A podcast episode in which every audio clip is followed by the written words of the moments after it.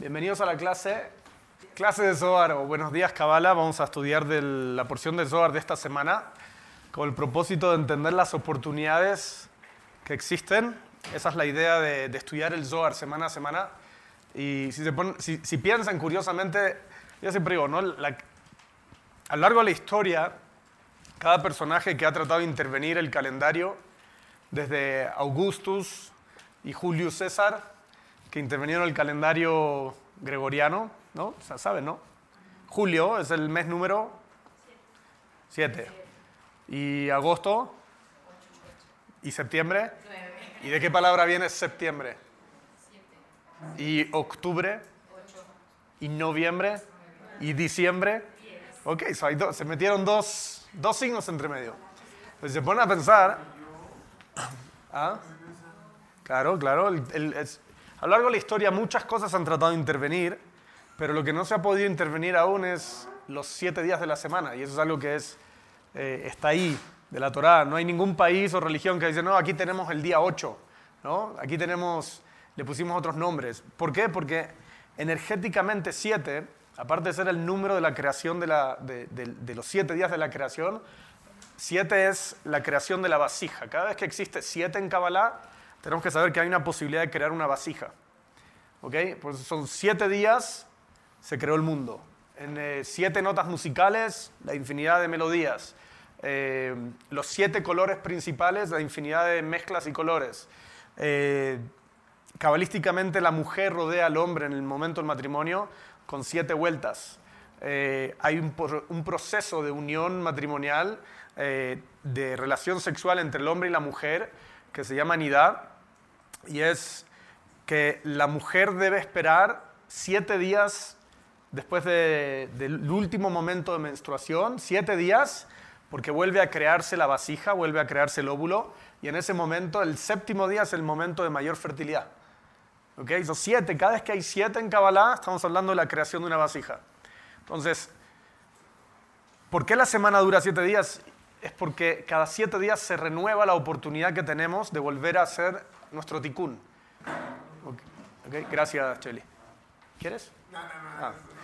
Tenemos la oportunidad, semana tras semana, tenemos la oportunidad de terminar el ticún. Ticún, corrección. Semana tras semana, de repente proyectamos demasiado nosotros. Decimos, bueno, ah, ok, me quedan un par de años más, ojalá en 20, 25 años más pueda finalmente corregir mi ticún. ¿No? Uno se proyecta ¿no? a, trabajar, pero en verdad, cabalísticamente, cada semana podemos terminar nuestro ticún. Y cada semana, en cada sábado, Shabbat, que es el Shabbat viene la palabra Sheva, séptimo, todo vuelve a renovarse, todo vuelve a comenzar. ¿Okay? todo se, renueva, toda la creación se renueva, quiere decir que volvemos a empezar de cero, pero tenemos seis días para volver a terminar la creación. ¿Ok? Eso es muy importante eso. Por eso, cada semana tenemos que entender cuál es la oportunidad o por dónde tengo que trabajar esta semana para, de nuevo, no para avanzar en mi proceso de corrección, para terminar mi tikkun. Para terminar mi tikkun, literalmente. ¿Ok? Em, la semana pasada no hubo clase de Zohar, ¿cierto? Ok, so inventé algo, una mezcla entre la semana pasada y esta semana. Eh, y tienen, tienen conexión, tienen absoluta relación las dos porciones. Yitro se llama la porción de la semana pasada y esta semana se llama... Nadie tiene idea. ¿eh? Mishpatim. Vamos a estudiar del... ¿Todos tienen Zohar? ¿Sí? ¿Y lo trajeron? Es como ir a clase de matemáticas sin el baldor. Yo creo que les recomiendo empezar a traer su Zohar de la semana.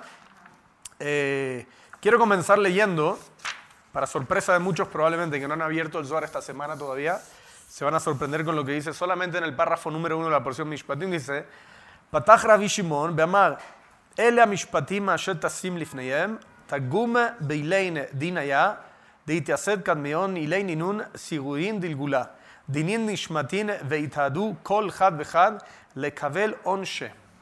Dice, Rabbi Shimon abrió la discusión diciendo, estos son los juicios que debes poner ante ellos. La Torá esta semana empieza Elia Mishpatim. Mishpatim, la palabra Mishpatim, Mishpat significa juicio.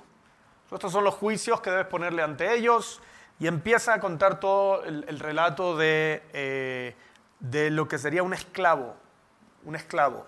Dice que el esclavo tiene que estar seis años eh, con, con, su dueño y en el séptimo año va a salir libre, pero le pueden preguntar si se casó y le pueden preguntar si se quiere quedar con su esposa siendo esclavo. Ok, se puede quedar, pero si se queda, entonces va a salir en el año 50, eh, el, el, Yobel, ¿cómo le llaman al el jubileo? Todo esto está en la Torah, viene de aquí. Y después la Torah esta semana entra sobre las leyes de causa y efecto, o mejor dicho, de el famoso ojo por ojo, diente por diente, está en esta porción. Eh, y también lo que pasa si tu toro decide matar al toro del vecino, literalmente. Eso, es, muy, no, le hace sentido a nadie, a nadie le importa. Pero ¿qué dice el Zohar? Dice, ¿de qué se trata esto? Esto no es evidente a nuestros ojos. Dice que estas son las reglas concernientes a la reencarnación, queriendo decir los juicios de las almas que deben encarnar de nuevo en este mundo para ser sentenciadas cada una de acuerdo a sus actos cometidos. ¿Ok? Pues vamos a hablar esta mañana, mediodía, de reencarnación. ¿A quién le interesa el tema? Está bueno, ¿no? Reencarnación. lo primero que dice el Zohar es mishpatim, juicios. ¿Cuál es la, primera idea de reencarnación y el primer concepto que tenemos que quitarnos de la cabeza sobre reencarnación? Es que la reencarnación se trata de entender si voy a ser un conejo o una cebra en la vida que viene, o si en una vida pasada fui qué, qué rey, de qué lugar fui, dónde estuve. O ladrón. Todos somos ladrones. Qué interesante. Si estamos aquí, todos somos ladrones de luz en una vida pasada. ¿Por qué estamos aquí? Porque hay un juicio sobre esa luz que nos llevamos del universo, producto de nuestro deseo de recibir solo para nosotros mismos. No hicimos nuestro trabajo espiritual, nos llevamos una luz que no era nuestra y eso tiene un juicio. ¿Por qué? Porque en una vida pasada éramos esclavos del ego, del deseo de recibir para nosotros mismos. Entonces, la idea de por qué la Torah empieza hablando del esclavo es porque está hablando de la esclavitud de nuestra alma a las leyes del mundo físico a las leyes del mundo físico. Interesante, habla de los seis días, perdón, los seis años y el séptimo. Y les hablé antes de los seis días y el Shabbat. así como seis años el esclavo va a ser esclavo y el séptimo puede salir libre, espiritualmente, durante la semana podemos trabajar en nuestro tikkun, pero una vez a la semana, el día sábado en Shabbat, podemos ser libres de absolutamente toda la influencia de este mundo material. Pero volvamos a lo nuestro. La reencarnación no es otra cosa que una segunda oportunidad que se le da al alma de hacer su trabajo en este mundo. Y si vemos la reencarnación como una oportunidad de hacer nuestro trabajo, tenemos que entender dos cosas, dice el Ari, Rabbi Zakluria. Si una persona no tiene conocimiento o entendimiento mínimo de cuál es su tikkun, de por qué está de nuevo en este plano físico, de qué es lo que tiene que corregir, no va a poder tener éxito en esta vida y va a tener que volver a reencarnar. Porque de nuevo, uno puede decir, wow, quiero ser espiritual y quiero tratar de restringir y mirar para adelante. Pero la Kabbalah dice que si no miras para atrás y no entiendes de dónde vienes, si no entiendes por qué estás aquí, qué fue lo que hice para estar aquí, para tener que cambiar algo. Hay, un cuento muy bonito de este personaje, alumno del Baal que tenía problemas económicos. La verdad, hace 20 años que no la podía, pero Nada, perdió a su pareja, nada, un desastre su vida. Va donde el maestro, el maestro le dice, ¿por qué no vas donde el Baal Shem a Mezibush, a esta ciudad? y pregunta por esta persona. Esta persona te va a decir exactamente cuál es tu problema. Este personaje dice, ok, no tengo nada que perder, ya mi vida es un desastre, perdido todo, no tengo ni trabajo. Entonces viaja a este pueblo, tres días en el pleno invierno ucraniano, y cuando llega donde este personaje o a este pueblo empieza a preguntar por él, nadie lo conoce. Nadie conoce a este personaje hasta que de repente una señora ya avanzada en edad le dice, disculpe, ¿usted conoce a tal por cual? La mujer escupe en el piso y le dice, sí, está por allá. Entonces el señor mira y dice, pero ahí es un cementerio. Y dice, claro, está en el cementerio. Vaya y pregunta a la guardia del cementerio por tal por cual, le va a decir exactamente dónde está enterrado. ya un poco desilusionado, no entiendo, mi maestro me mandó aquí a que le pregunte a esta persona por qué mi vida es un desastre. Nadie lo conoce y la única persona que lo conoce me dice que está muerto fue al cementerio, encontró la tumba y definitivamente ahí estaba el nombre. Volvió a sus tres días de pleno invierno ucraniano, pero desilusionadísimo, entrando a la habitación del balcón de su maestro enojado. ¿Cómo me hiciste perder el tiempo así? El maestro, el Baal le dice, no entiendes, esa persona eras tú en una vida pasada. Como te habrás dado cuenta, no fuiste muy bueno. La poca gente que te conocía escupió el piso, ¿no? Le dice, sí. ¿Cuál es la, la, la enseñanza? La enseñanza no es que porque hizo algo malo en una vida pasada y fue muy egoísta y hizo cosas terribles en el pueblo, ahora tiene que tratar de hacer las cosas y nada le va a salir bien. Eso no es reencarnación. Reencarnación no es que, ah, hiciste algo malo, esta vida no vas a poder hacer nada bueno, todo te va a salir mal. ¿Por qué le estaban saliendo las cosas mal a esta persona? Porque no tenía conciencia de lo que había hecho en una vida anterior y seguía cometiendo los mismos errores. Entonces el punto de la reencarnación no es hice algo y ahora esta vida no trates de aspirar a nada bueno, no vas a tener un matrimonio positivo, ni vas a tener dinero, ni nada, porque en una vida pasada fuiste egoísta. Entonces ya está, ¿a qué vine? ¿A sufrir? ¿A expiar culpas de una vida pasada? No. Pero si las cosas se siguen repitiendo y el caos sigue apareciendo en esta vida, es porque estoy cometiendo los mismos errores de una vida pasada. Entonces tengo libre albedrío. Puedo elegir seguir siendo la misma alma, la misma persona, que las últimas 40 reencarnaciones cometiendo los mismos errores en el mismo lugar, o puedo por, finalmente en una vida tomar la sartén por el mango. Entonces el Ari dice, si una persona no tiene conocimiento de dónde viene, ¿a quién le está haciendo restricción? ¿Dónde está poniendo su esfuerzo? De repente alguien dice, en esta vida voy a ser millonario y le va a dar con todo el negocio. Pero ¿sabes qué? Tal vez está destinado en esta vida que el negocio, por un tema de aprendizaje, no necesariamente le vaya bien, pero si hubiera invertido su tiempo en sus hijos, porque eso es lo que realmente tenía que haber cambiado una vida pasada, porque renunció a todo en una vida pasada para hacer dinero y vuelve de nuevo a tratar de hacer dinero, pero dejó a sus hijos abandonados. En esta vida su trabajo tal vez es invertir en los hijos. Entonces, la pregunta es, ¿cómo sé que estoy trabajando en el área correcta? ¿Cómo sé que estoy invirtiendo mi tiempo, mi esfuerzo, mi restricción donde realmente tengo que corregir? ¿Entienden lo que estoy planteando? Porque a veces venimos a Kabbalah, nos vamos de Kabbalah, seguimos metiendo la pata en el mismo lugar, los dedos en el mismo enchufe, y cuando las cosas se ponen mal, ah, fórmula proactiva. Entonces, nuestra espiritualidad es como reactiva. Como seguimos haciendo las cosas como queremos, pero cuando las queremos enderezar un poquito porque se están yendo un poquito caóticas, las enderezamos con un poquito de Zohar, una clase el lunes. ¿Siguen la idea? Sí. Nuestro trabajo es proactivo. Mi trabajo es proactivo, mi trabajo es, me importa tres pepinos lo que mi ego quiere hacer en este mundo. No es la primera vez que estoy aquí y quiero ver realmente dónde está mi área de restricción. De repente solamente haberle entregado las llaves a Edgar ahí abajo con, un, con cariño, con amor y con una sonrisa, tal vez solo vinimos a este mundo a eso. Tal vez solo vinimos a no ignorar a la persona que nos recibe en el lobby. Tal vez vine a este mundo solamente a amigarme con mi mejor amigo que estoy peleado hace 25 años. Pero nosotros creemos que no, hay que hacer dinero, hay que hacer lo otro, tengo que quedar bien con este. Son necesariamente podemos estar trabajando e invirtiendo mucha fuerza y mucha energía en muchas áreas de nuestra vida sin darnos cuenta que en verdad nuestra área y nuestra inversión tiene que estar en otro lugar absolutamente. ¿Están siguiendo la idea? Sí. Good.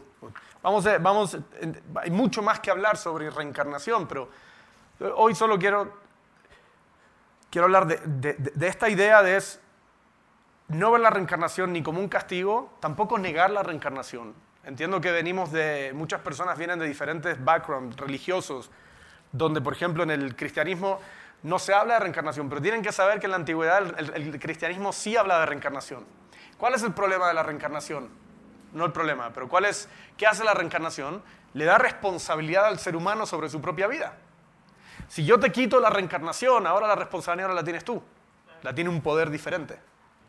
Básicamente, y esto lo conversé con una persona de muy eh, cercana al Papa, no al Papa de ahora, sino hace 20 años, fue secretario personal del Papa estuvo en Panamá y conversó con un alumno cercano mío, le dijo, en verdad el Vaticano, la iglesia sí cree la reencarnación, pero hace muchos años se tuvo que sacar para no complicar a la gente. Simplificar, en verdad, simplificar las cosas, pero al final es el mismo principio. Si haces las cosas bien, vas al cielo, si haces las cosas mal, vas al infierno. Desde el punto de vista del alma, estar esclava en este mundo físico es como estar en el infierno. Esta no es la primera vez que venimos acá. Esta no es la primera vez que escuchamos estas cosas. La pregunta es, hay una diferencia entre oír y escuchar. Y de lo que vamos a hablar hoy, voy a volver para atrás, volver para atrás a la porción de Yitro, párrafo 28, dice, Vaishma Yitro Shama, Kol alma lo shamu, activ shamu amim y gazun ela, Kol alma shamu bela itavu viu. Shama bitava beit kafia, mi kamei de kusha vihu, de ikarav lechalate. Dice, Yitro escuchó. ¿Alguien sabe quién es Yitro? El suegro de Moisés, ¿sí? Una de las tantas cosas. El alma de Caín. Caín y Abel, ahora vamos a hablar de eso, excelente, por eso les quería hablar. Ok, déjenme, veo, veo las caras y, les digo Yitro y están perdidos. hay un personaje en la Torah que se llama Yitro. La porción de la semana pasada tenía su nombre, Yitro. Dentro de otras cosas, Yitro es el padre de Tzipora. Tzipora es la esposa de Moisés. Moshe, cuando cumple 40 años, él fue criado en el palacio del faraón, se escapa al desierto y vive con Yitro 40 años, se casa con la hija, vive 40 años con Yitro. Después vio el azar ardiente que le dijo, tienes que ir a liberar a mi pueblo. Moisés volvió a Egipto a pelear con el faraón y fue a visitarlo 10 veces, a decirle al faraón, deja ir a mi pueblo, no voy a dejar ir a tu pueblo, primera plaga. Deja ir a mi pueblo, no voy a dejar a tu pueblo, segunda plaga. La décima plaga, finalmente los israelitas salen libres. ¿Qué sucede cuando salen libres? Pueden abrir el mar en dos, cae el maná del cielo, y viene un pueblo llamado Amalek, que, que significan dudas, y los israelitas también vencen al pueblo Amalek. ¿Sí? ¿Están siguiendo? Bueno, una vez que termina esa parte de la historia, comienza la semana pasada Yitro, dice, Yitro escuchó, dice que Yitro escuchó, no dice qué, e inmediatamente se fue a unir, se fue con Moshe, se fue con Moisés. Y Moisés y todos los israelitas que venían de Egipto, de partir el mar, de comer maná del cielo y de pelear contra el pueblo Amalek, que significan dudas, y vencer las dudas. ¿Todo hasta acá bien? ¿Eh? ¿Lo habían escuchado antes más o menos? Ok, excelente. Está, bien. Eso dice, el Zohar pregunta algo que la Torah no nos dice. Dice, ¿qué es lo, qué es lo que escuchó Yitro? ¿Qué fue lo que pudo haber escuchado Yitro, que estuvo 40 años con Moshe? De los 40 años parece que Moshe no le dijo nada interesante que lo haya impresionado. Pero algo escuchó este personaje Yitro que hizo que dejara absolutamente todo lo que él tenía en su pueblo, en Midian, para ir a ver a Moshe. Yitro no solamente era el suegro de Moshe, Yitro era el sacerdote, dice el Zohar, de todas las naciones del mundo. O sea, si Moshe era el número uno de los israelitas, Yitro era el número uno de todas las naciones del mundo, era un brujo. Y para más remate, era un asesor y consejero del faraón. No era cualquier cosa este personaje, y como dijiste tú, y ahora le vamos a ver, en una vida pasada fue Caín, y ahora reencarnó en Yitro. Es interesante porque estamos hablando de reencarnación y ya la semana pasada nos empieza a dar un hint, una idea de reencarnación. ¿Qué fue lo que escuchó Yitro? Dice el Zohar, ¿qué escuchó Yitro? ¿Que acaso el resto del mundo no escuchó lo que escuchó Yitro? Y dice, el mundo entero oyó lo que sucedió, pero ellos no estaban rotos. Anoten esta palabra. Ellos no estaban rotos, dice el Zohar. Por lo tanto, esto fue como si ellos no hubiesen escuchado. Todo el mundo oyó, pero como no estaban rotos, no escucharon. Oír y escuchar. Dice, pero Yitro sí escuchó porque él estaba roto y porque él deseaba la conexión constante con la luz del Creador y por eso él fue traído cerca del Creador déjame ver la palabra que dice en... Eh, ¿Ok? Con un miedo, con un miedo reverente, reverencial que se llama ira. Él tenía ira. Ahora vamos a explicar esta idea.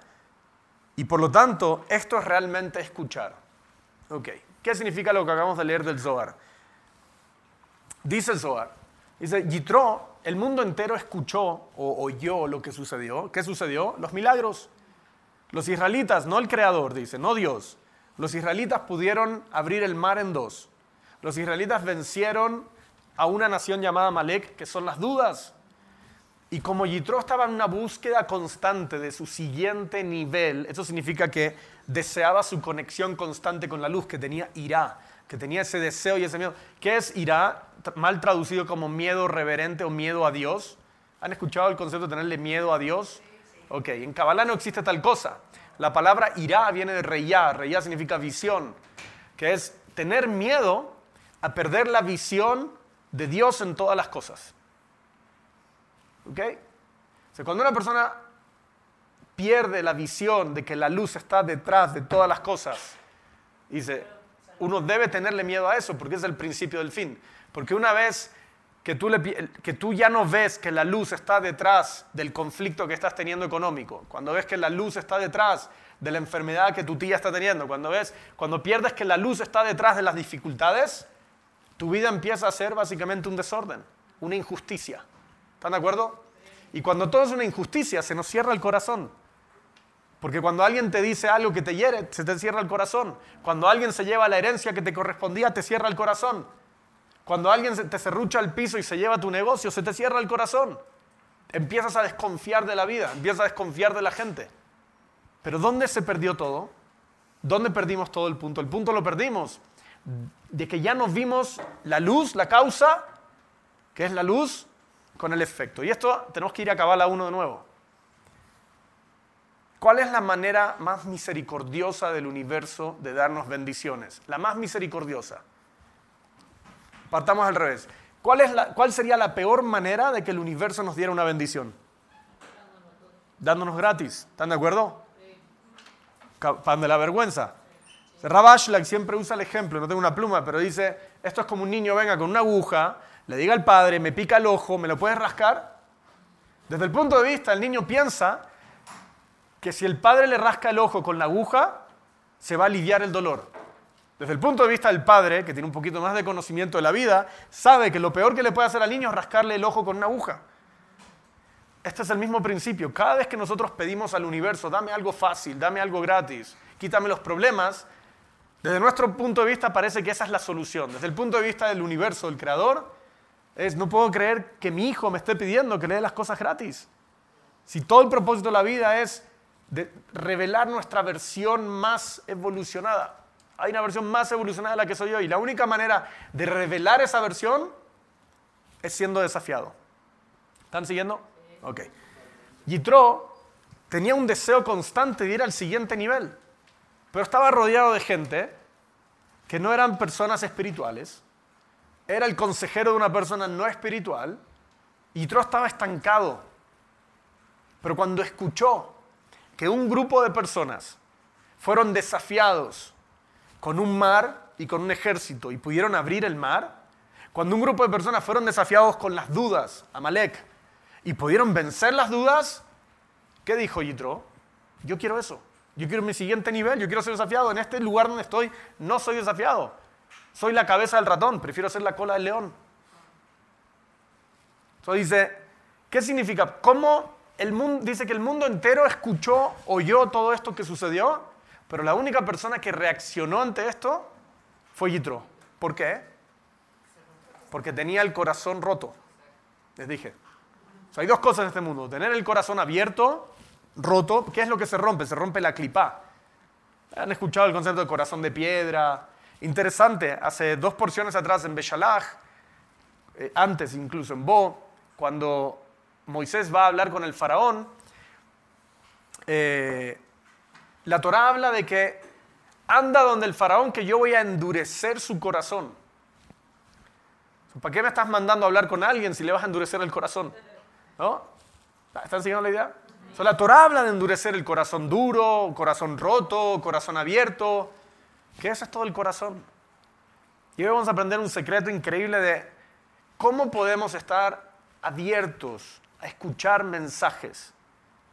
Porque puede que nuestro ticún o la razón o el propósito de nuestra decimoava o whatever, reencarnación, todo el rato nos están hablando, todo el rato nos están mostrando. Pero si yo no estoy roto, si yo no estoy abierto y tengo el corazón duro y yo creo que ya sé suficiente y yo creo que las cosas tienen que ser más claras y no admiro a otras personas y no escucho a otras personas y alguien me habla de un milagro y digo, sí, yo también puedo crear esos milagros, no estoy abierto. Mi corazón está duro. So, estudiar Kabbalah y no estar abierto a todo lo que viene, todo lo que viene. A mí, ayer tuve que dar una, ¿cómo se llama? Una plática en San Ángel a las 2 de la tarde. ¿Sí? ¿Ok? Soy maestro de Cábala. Mi propósito es expandir la Cábala en el mundo, pero soy un ser humano, tengo familia y tengo hijos. yo ya me había preparado para tener un domingo con mis hijos. Cuando recibo la llamada que tengo que ir a San Ángel a dar una plática de cábala y de repente ustedes dicen, bueno, ¿cuál es el problema? No hay ningún problema. Pero nuestra vida justamente es que no ponemos, no escuchamos. Yo tenía dos opciones, podía decir sí, podía decir no. Y si digo no, van a otro maestro. Pero lo primero que te puedo preguntar es, ¿por qué esta es mi película? De repente, en una vida pasada, yo fui una persona que bloqueó a otras personas de ser espirituales. De repente, la corrección que me toca en esta vida es estar hoy a las 12 del mediodía aquí en México tratando de expandir cosas, no porque me encanta, sino porque es difícil. Y de repente es un domingo tengo que sacrificarme, aunque mi cuerpo y mi parte de mí, mi corazón duro, no quiere. Pero si tengo el corazón abierto, escucho y voy a hacer cuáles son las cosas que me corresponden hacer. Ahora, lo que les acabo de contar no suena tan grave, pero si nos damos cuenta, todo el día estamos rechazando esas oportunidades. Todo el día. Cositas así sin darnos cuenta. No atendemos, a veces, eh, ¿quién es? Ah, snooze. el, iPhone tiene un botón de que sigue sonando sin que la otra persona se dé cuenta que no le vas a atender. Que siga sonando. El otro día llamé a alguien a Panamá y era su cumpleaños. lo llamé tres veces, no me atendió. después me escribió a las 8 de la noche y me dice, es mi cumpleaños. Y le dice, sí sé, te llamé tres veces. Me dice, ah, es que salió una llamada internacional. Bueno, es tu problema que no quieras atender una llamada internacional. Pero esa llamada internacional es una persona que te quiere y te quería saludar. ¿Cuántas cosas nos perdemos? Por decir, no estoy abierto ahora a esto, no estoy abierto a escuchar, no estoy, ¿de dónde viene? ¿De dónde vienen las oportunidades? la Kabbalah dice que, no, es chiste esto lo que estoy hablando, es, en esta porción se llama Mishpatim, reencarnación, dice, toda esta porción, dice el se trata de reencarnación. Pero la semana pasada, la porción empieza con la palabra Baishma, y escuchó tenemos que hacer una asociación entre reencarnación y escuchar. Porque si yo digo, sí, me encantaría saber mi ticún, pero no estoy abierto a escuchar, no estoy abierto a ver, no estoy abierto a entender, o las cosas que me incomodan, las quiero sacar de mi vida y solamente voy a aceptar las cosas que me hacen sentido y las cosas que tienen lógica y las cosas que mi intelecto las puede explicar, quiero que sepas que nunca vas a estar ni cerca de la reencarnación, porque la reencarnación no tiene lógica. Y eso es parte del libre albedrío que nos dio el universo, es de que nunca nos va a revelar de una cuál es el propósito de nuestra vida. Tenemos que encontrarlo. voy a leerles 277 de, la, de, de Yitro. Dice... Amarlon ilun yadin bnei nasha vechachmata dechol ma denata dekusha vichu beara vechila dechol ma beishtakach bealma ishmodeun chila de miron bechachmatei siuga aballa tamir kaosh baruchu chachmata Ela la istun bela vitjitsu Dice, si el hombre solamente supiera la sabiduría que el Creador ha puesto en la tierra y todo el poder que se puede encontrar en este mundo, ellos inmediatamente entenderían el poder del Creador y la gran sabiduría del Creador. Dice, pero el Creador a propósito decidió esconder la sabiduría del hombre para que el hombre no llegase al punto de desviarse y empezase a confiar solamente en la sabiduría, olvidándose así del Creador. ¿Cuál es nuestra naturaleza? Dice el Zohar. Dice, lo natural es, de hecho en otro párrafo dice que cada una de las hierbas que hay en este mundo contiene el secreto o el remedio para sanar cada una de las enfermedades que existen en este mundo. básicamente, la solución a las enfermedades ya existen. Piensa en la idea, la solución para el cáncer está por ahí en alguna hierba. Existe, eso es lo que dice el Zohar. No en este párrafo, en otro, pero está relacionado. ¿Por qué el Creador no nos revela esto? Son varias cosas, podemos ahondar. Pero lo primero que dice es, ¿qué pasaría? La gente ya no diría, la sanación viene de la luz, sino que la sanación viene de la hierba. Eso es lo que hacemos, las gotitas, la homeopatía, la, la pastillita, el doctor, el abogado. De hecho, el Zohar dice que tener al mejor abogado es un mérito, tener al mejor doctor es un mérito. La persona puede pagar millones de dólares, pero puede estar con el doctor equivocado. O puede no tener un centavo y caer en, las manos del doctor adecuado. Eso no es un tema de qué capacidad tengo, es un tema de tener el mérito de recibir una respuesta a través de cualquier persona. Pero es el mérito. No es que hay unos mejores que otros, es un mérito saber cuál es la hierba. Solamente cuando entiendo que todo viene de la luz, la luz me va a indicar va a poner a esa persona, va a poner a esa solución, tal vez ahora mismo en la boca de otra persona. Por eso Zohar dice que una persona debe estar siempre abierta a aprender de todas las personas, no solo del que se sienta aquí. Y yo tengo la responsabilidad y la obligación de no solamente aprender de mi maestro, sino aprender de todos ustedes. Y lo hago de diferentes maneras. A veces no siempre escucho el consejo que alguien me dice, soñé que tú tienes que hacer. Eh, it's ok, gracias. Para sueños tengo a mi maestro. Pero aprendo de otras maneras. A veces escucho historias que cada uno de ustedes atraviesan en sus vidas digo, wow, yo no sé si yo pudiese. Y uno aprende, aprende de fortaleza, aprende a dejar ir, escuchando cosas. Pero uno tiene que estar abierto a escuchar. Ahora, yo sé, la única manera de abrirme a cada uno de ustedes es cuando yo tengo una confianza, una certeza absoluta, un irá en que todo viene de la luz y que la luz es la causa de todo lo que hay en este mundo. Ahora yo puedo recibir mensajes hasta de una botella de agua. Puedo recibir mensajes del mozo, puedo recibir mensajes de Edgar de ahí abajo, puedo recibir mensajes de cualquier persona. ¿Qué sucede cuando no tenemos esa ira? Cuando se nos pierde que todo viene de la luz y caemos en la naturaleza del ser humano, que es olvidarnos de que todo viene de la luz. Dos cosas, no queremos escuchar de nadie, porque clasificamos, este no sirve, este no sabe, este no es nadie, este no estudia, ¿no? este es egoísta, este se equivoca, al final no escuchas de nadie. La gente te habla, la gente te da consejos, la gente te guía, pero no es la gente, es el universo. Pero como yo no tengo irá, no tengo romemut, no tengo admiración, no tengo entendimiento que todo en este mundo viene de la luz, no puedo recibir ningún mensaje. So, volvemos para atrás. ¿Qué, ¿Cuál fue el mérito de este personaje Yitro? Yitro estaba roto. ¿Qué significa estar roto? Abierto, pero, eh, pero abierto y roto tiene, es, es lo mismo. Abierto significa cuando, ah, yo estoy abierto a escuchar.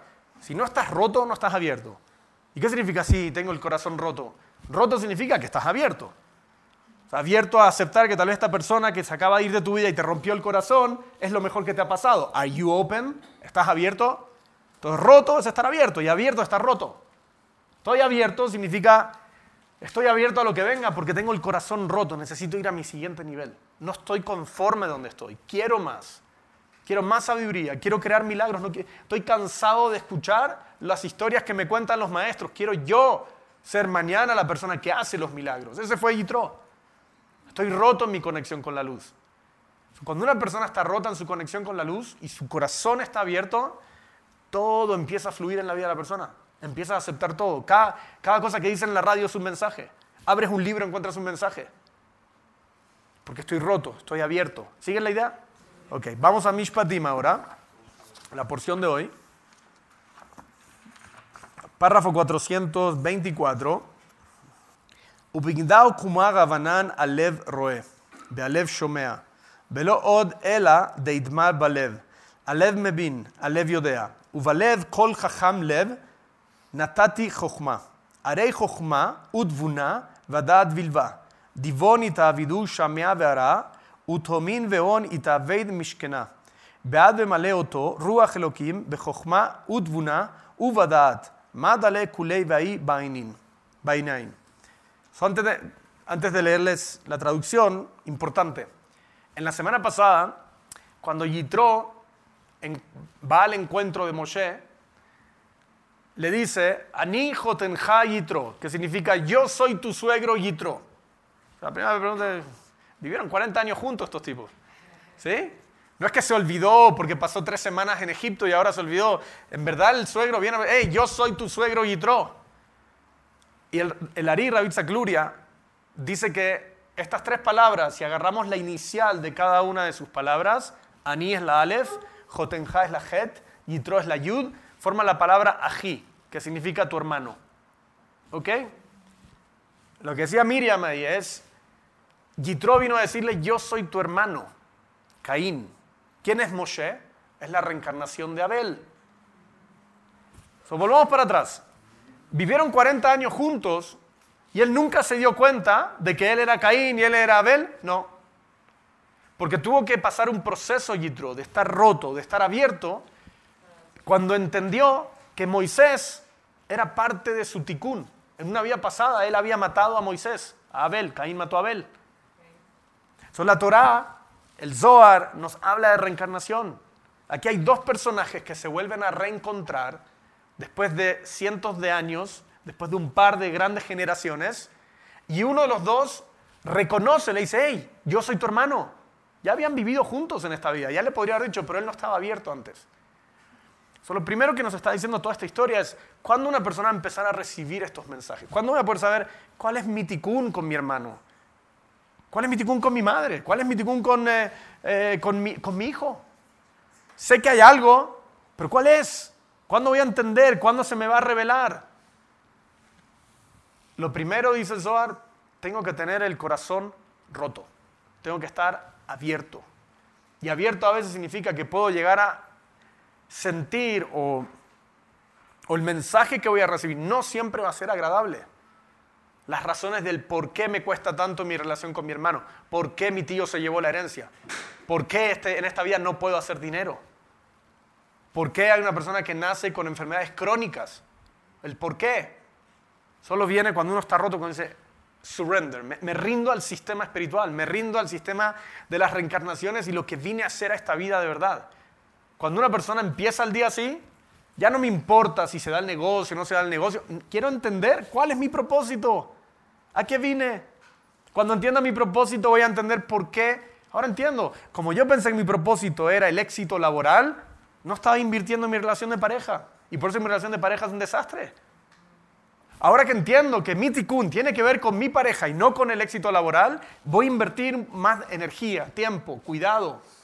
Voy a tratar de cambiar. Pero porque estoy abierto. La pregunta, ¿estamos abiertos a dejar ir lo que nosotros creíamos hasta hace media hora, lo que creíamos que era el propósito de nuestra vida? Para que el universo nos muestre y podamos escuchar. Y no solamente escuchar, ¿qué dice el 424? Los sabios han declarado que un corazón ve, escucha y entiende. ¿Ok? Ve, escucha y entiende. Esto en Kabbalah es Jochma, Binah y. Son las tres sefirot de arriba, que básicamente es el nivel de conciencia.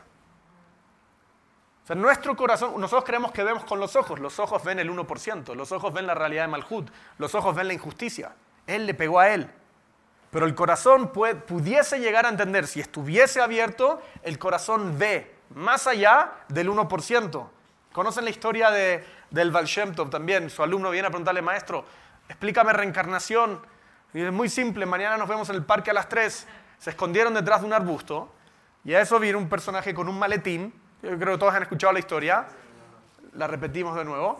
¿Ok? Eh, con el maletín y decide mirar para un lado para el otro y se pone a dormir, a descansar. A los 10 minutos aparece una persona, agarra el maletín y se va corriendo. Media hora después aparece otra persona que está caminando en el momento en que la persona del maletín que le acaban de robar se despierta mira al bosque, no hay nadie, ve que no tiene el maletín y ve a una persona en el bosque. ¿Qué le dice? ¿Dónde está mi maletín? Yo no tengo tu maletín. Y le entró a puñetes. ¿Qué ve el alumno? Qué injusticia. ¿Cierto? El, el le dice, vámonos, ya entendiste reencarnación. el alumno dice, no entendí nada. Esto es una injusticia. No es muy fácil, le dice el Baal En una vida pasada, la persona que se llevó el maletín, le habían robado. La misma persona que estaba tirado en el piso. Decía, ok, pero ¿por qué le pegaron al pobre tipo? Porque fue el juez que sabiendo la verdad en una vida pasada, igual le dio la razón al ladrón. Es una manera en que los cabalistas explican reencarnación. So, de nuevo, los cinco sentidos en este mundo dicen, ¿qué injusticia? Se llevó la herencia. ¿Qué injusticia? Escuché lo que le estaban diciendo a esta persona e igual le están dando el contrato. ¿Qué injusticia? ¿Entiendes esta idea? El corazón está cerrado. Y si el corazón está cerrado, la persona, aquí estoy cerrado, de nuevo, aquí estoy cerrado, estoy cerrado a decir, esto es lo que estoy viendo, pero no sé la verdad. Estoy abierto, si esto está sucediendo, esto viene de la luz, cualquier evento. Todo, hasta esta clase. Si a alguno de ustedes no le gusta la clase, no, no fui yo el que decidió dar esta clase. Este es el mensaje que ustedes necesitan recibir. Y por alguna razón me eligió a mí el universo y probablemente después me va a tocar a mí recibir algún mensaje de mi maestro o de un mentor. O de Edgar, pobre Edgar.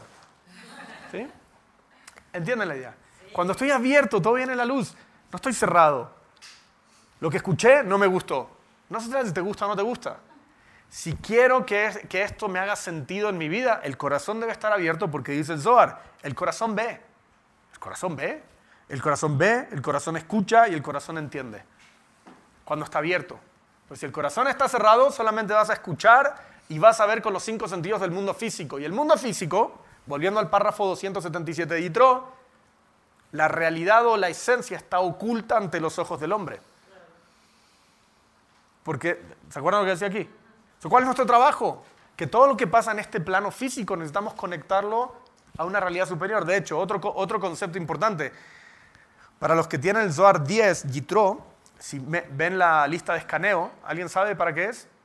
Yitro. Lectura de rostro y manos. Yitro vino a enseñarle a Moisés cómo leer el rostro de la gente. ¿Cuál es la conexión? ¿Por qué Yitro tenía ese conocimiento? Uno. Dos, ¿por qué eso está en el Zohar de la semana pasada? ¿Qué es el rostro de una persona? La manifestación física en este mundo. De hecho, en el rostro de una persona está el árbol de la vida, el Keter, la vista de Jochma, los ojos Vina, la nariz de Irampin, la boca Malhut. Todo el árbol de la vida está en la cara de una persona.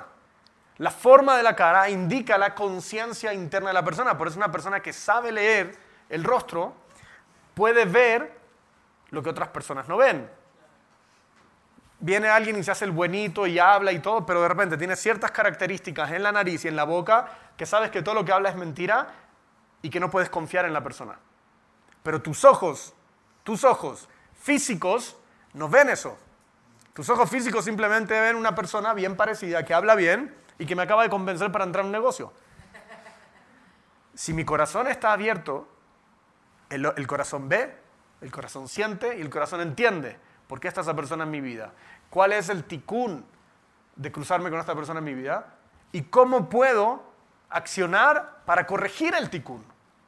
Porque si no estoy, de nuevo, si no estoy consciente del el ticún y estoy más consciente de lo que yo quiero en esta vida, voy a meter la pata. Entonces, como mi propósito es ser exitoso económicamente, cuando esa persona aparezca, digo, wow, esta es la oportunidad que estaba buscando en mi vida.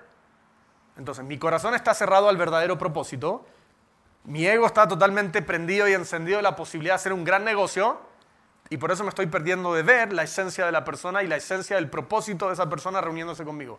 ¿Entienden lo que estoy hablando? Entonces, de todo lo que estamos, tenemos que ir tratando de, de entender es, no hay nada más importante en este mundo que tener un corazón abierto. Porque el momento en que el corazón está abierto, Puedo ver con el corazón, puedo escuchar con el corazón y puedo entender, entender lo que mis cinco sentidos no entienden cuando analizan una situación. Esto es injusto, esto no, debería suceder, ¿por qué me pasó a mí? Eso dice, por eso sabemos que sabiduría, entendimiento y conocimiento están en el corazón, refiriéndose a toda esta idea. Una cosa es ser inteligente y otra cosa es tener sabiduría. Otra cosa es ver una situación y analizarla intelectualmente. Y otra, otra cosa es tener entendimiento de la situación. Son dos cosas diferentes. Entonces, lo que el Zohar se está refiriendo aquí es lo que un corazón abierto nos da, o lo que un corazón abierto al trabajo espiritual. Estoy aquí para hacer lo que mi alma tiene que hacer. No para pelear por lo que mi ego quiere creer. Esa persona va a entender. Son muchas veces entonces no entendemos por qué nos están pasando cosas o no vemos por dónde tenemos que ir o no escuchamos el mensaje, no es porque la gente no es clara, no es porque el mensaje no es claro, es porque no estoy abierto. Déjenme contarles una, una, una experiencia personal que he tenido en el centro. Y es,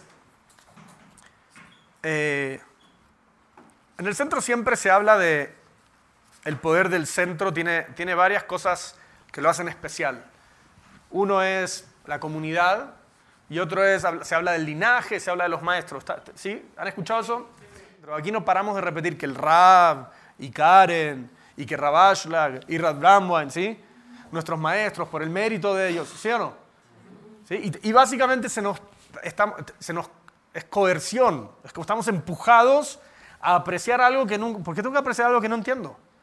Y la comunidad, tienes que apreciar una comunidad espiritual. De hecho, el Talmud dice, dice, Aseleja Arab, Ukneleja Javer, que es, cómprate, perdón, hazte de un maestro y cómprate un amigo. Y las dudas desaparecerán, dice. Ese es el, concepto. básicamente, es un, en Kabbalah 3 lo vemos. Es un ingrediente, una fórmula que una persona tiene que tener en el camino espiritual. Tienes que tener un maestro y tienes que hacer todo lo posible para ser parte de una comunidad. Es uknele es cómprate un amigo. Es, para tener un amigo tienes que comprarlo. ¿Cómo lo compras? No con dinero. Tienes que dar algo, ¿cierto? ¿Qué es lo más caro para el hombre? No es dinero, es el ego. para, tener un amigo tienes que dejar ir tu ego, porque si tú no puedes tener un amigo con ego. ukne, compra un amigo es, tienes que dejar ir tu ego, eso es lo que tienes que dar a cambio, que es ser humilde, comprender, compartir, ser honesto, sinceridad, preocupación, las responsabilidades, eh, las necesidades de mi amigo antes que las mías. ¿Sí? Okay. Se nos vende el centro de Cábala como eso y se nos vende que el maestro, que el mérito, que tener una persona que gracias al Rav muchas cosas pasan. y les puedo decir que al principio todo eso para mí era muy difícil. Y he pasado procesos en mi vida de, entender, pero tuve un entendimiento con respecto a este principio mucho más elevado. Y es, hasta que mi corazón no esté abierto, hasta que mi corazón no esté abierto, no voy a poder aceptar a nadie y a nada como un líder, como mi maestro, como mi guía, porque mi corazón está cerrado. Punto. Hasta que yo no escuche lo que yo quiero escuchar, no te voy a escuchar. Entonces muchas veces en el centro de Cábala nos duele nuestras conversaciones con el mentor, con el maestro, o nos dicen cosas o nos empujan a un siguiente nivel que para nosotros es algo que esta persona no me entiende. Esta persona no me escucha. Es porque nuestro corazón está cerrado. Porque si yo tuviese el corazón abierto, ¿qué significa? El momento que, ¿sabes qué?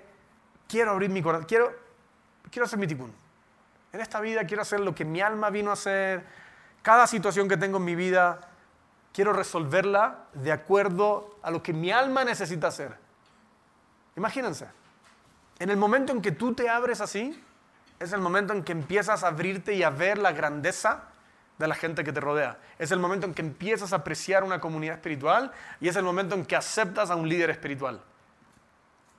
Antes de eso es imposible. Antes de abrir el corazón es imposible recibir mensajes, tener maestro, tener comunidad espiritual. De hecho, vienes al centro de Cábala, pero cada vez que te hablan voluntariado, no sé qué, o el domingo, no sé qué, y vamos a ir a la cárcel, y que es FK, y le escapas. Todo lo que tenga que ver con mucha gente, tú dices, mi conexión con el centro es me siento, pago mi clasecita, tengo mi reunión con mi maestro y cada cierto tiempo doy un diezmito, una acá y estamos todos felices. No es así. Quiere decir que no estoy abierto al camino espiritual. Estoy creando un camino dentro de un camino que ya existe y está establecido. Esto es lo que estoy hablando es totalmente experiencia. Yo soy maestro de cabal hace 12 años, pero soy alumno hace 18 y sigo siendo alumno y sigo pasando mis procesos. Y todo esto que les estoy hablando para mí, esta semana la quiero aprovechar para ir a mi siguiente nivel de abrir mi corazón a mi ticún. Quiero abrir mi, corazón a mi ticún, a la vida. Quiero abrirme, quiero empezar a ver y a escuchar con mi corazón y no con mis cinco sentidos. Porque los cinco sentidos siempre nos van a, a decir que la comunidad no es tan espiritual y que el maestro, sus consejos no son tan buenos. Porque eso es lo que escucha el ego. Yo quiero escuchar con mi corazón. Y les prometo, cuando uno abre el corazón, uno empieza a escuchar otras cosas. Empieza a escuchar de todas las personas. Hace poco tuve un sueño con mi maestra Karen, pero un mensaje, no, perdón, ni siquiera lo tuve yo, miento. Un alumno tuvo un sueño con mi Yo estaba pasando un proceso y este alumno que vive en Argentina tuvo un sueño conmigo y mi maestra Karen. Me llamó y me dijo, yo sé que no te gustan estas cosas, ¿no? De que alguien te llame, te soñé contigo, no sé qué, pero siento que tengo que contarte mi sueño. No tengo ya lo que estás pasando, este es el sueño. El mensaje era, pero así, anillo al dedo. Se lo conté a mi mentor y mi mentor me pegó una cachetada. Entonces me dice, ¿qué estás esperando? ¿Que venga Dios en persona a hablarte y a darte un mensaje? Es un mensaje. Estás pasando un proceso. Estás pasando un proceso estás súper incierto en tu proceso y viene una persona de otro lugar a decirte que soñó contigo y tu maestra y tu maestra te dio un mensaje en el, en el sueño, take it. Acéptalo. Y lo acepté. Pero para aceptarlo me di cuenta que mi corazón no estaba al 100% abierto. No que no estaba abierto a Karen, o que no estaba abierto a un sueño.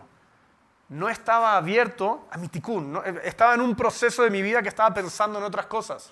El momento en que retomé, dije, ¿sabes qué? Lo más importante en esta vida es fix de tikkun, hacer el tikkun. En el momento que dije eso, ¡pum! El sueño me hizo sentido.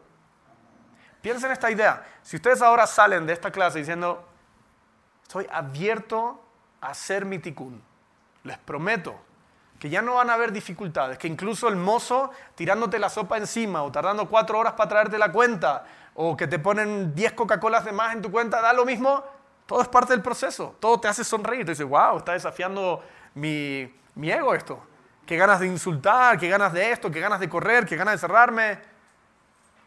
Pero cuando no estoy abierto, todo es una molestia en mi vida. Todo es una molestia. Entonces, ¿por qué? Ah, ya, tú me vas a venir a decir que soñaste conmigo, mi maestro. Corazón cerrado, corazón abierto, wow, cuéntame. ¿Entienden el concepto? nuestro trabajo es abrir el corazón y todos creo que ya tienen estas hojitas. Esta es una meditación que se llama Pataj Eliau. Y los cabalistas le asignan el poder de abrir el corazón.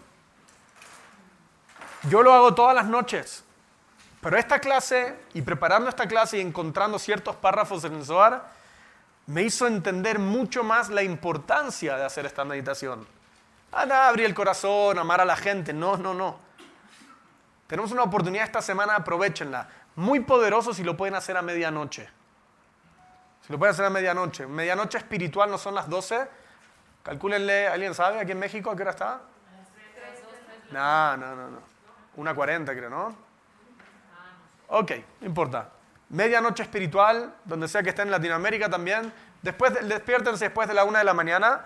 Y los que están en el proyecto Zoar, que lo están haciendo, hay un teléfono. Todas las noches aparece un maestro a las 3 de la mañana, hora México, y les leen esto. Háganlo esta semana, siete días nada más. Con el propósito, quiero abrir mi corazón, quiero abrirme a la vida, abrirme al proceso, abrirme al tikkun, abrirme a mi responsabilidad en este mundo. Y déjenlo así todo lo demás va a empezar a caer. Van a empezar a apreciar maestros, van a empezar a apreciar oportunidades. Vamos a empezar a apreciar incluso el momento en que mi maestro me pidió algo que me hizo enojar. Me hizo enojar porque no estaba buscando corregir mi ticún. Ahora quiero hacer mi ticún, estoy dispuesto, abierto, me hace sentido. ¿Ok?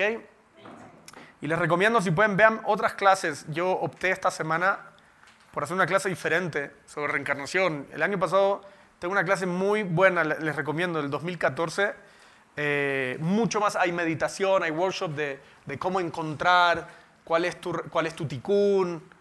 Trabajen esta semana en reencarnación. Esta semana ábranse a todo. Escriban, pregúntense. Estoy teniendo demasiado conflicto con mi hermana. ¿Por qué? ¿Dónde está? Quiero escuchar el mensaje. ¿Ah? Con tu hija, perfecto. ¿Por qué? Los hijos nos eligen. Nos eligen, nos eligen, no nos eligen. Nos eligen a nosotros. Tenemos una responsabilidad de educar, tenemos una responsabilidad de guiar, tenemos una responsabilidad de estar a la altura de lo que los hijos necesitan. Absolutamente. Más aún. Absolutamente. Absolutamente. Incluso la gente, el niño elige a qué hora van a nacer. Y alguien me preguntó, aunque sea cesárea, absolutamente. El niño eligió salir a esa hora y que a esa hora corten el estómago para que salga el bebé. 100%. ¿No? Todo. Cesárea, adopción. El alma fue entregada a ti o a quien sea con el propósito de, hacer algo. Hay un ticún por cual cada alma es entregada a alguien. Hay una razón por la cual esta es mi familia. Hay una razón por la cual esta es mi trabajo. Hay una razón por la cual este es mi vecino. Mi trabajo es abrir el corazón y ver cómo este proceso, esta gente, esta persona me va a ayudar a mí a ir al siguiente nivel. No como, qué molestia, yo quiero ser feliz yendo para allá y toda esta gente se me cruza. No es la gente cruzándote, es el universo. El corazón está cerrado y no ve y no escucha, ¿Cómo eso es parte de eso? Nuestro trabajo es abrir. Esta meditación, les prometo, tiene un efecto y un impacto muy fuerte. Si no lo pueden hacer a medianoche, no es como, ah, ya no lo hice, no lo hago. Háganlo a la hora que sea. A medianoche tiene un impacto muy poderoso.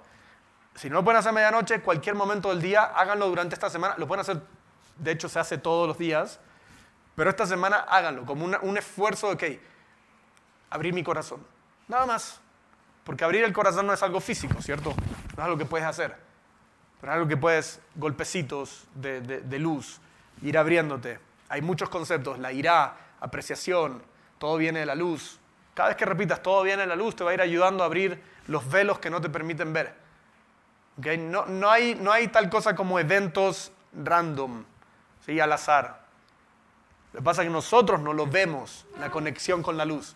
Pero todo viene una computadora, si se quiere, poderosísima, que sabe exactamente lo que tengo que atravesar en mi vida.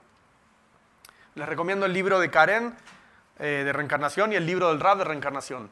Esta semana denle a la reencarnación. Si pueden, vean la clase que les recomendé en YouKabala o en, el, en alguna de las websites que está. Eh, hay un video del rap que explica por qué reencarnamos. Hay dos meditaciones para entender cuál es mi tikkun y dónde tengo que empezar a trabajar. Les va a ayudar a complementar la clase, ¿ok? Muchísimas gracias. Nos vemos pronto.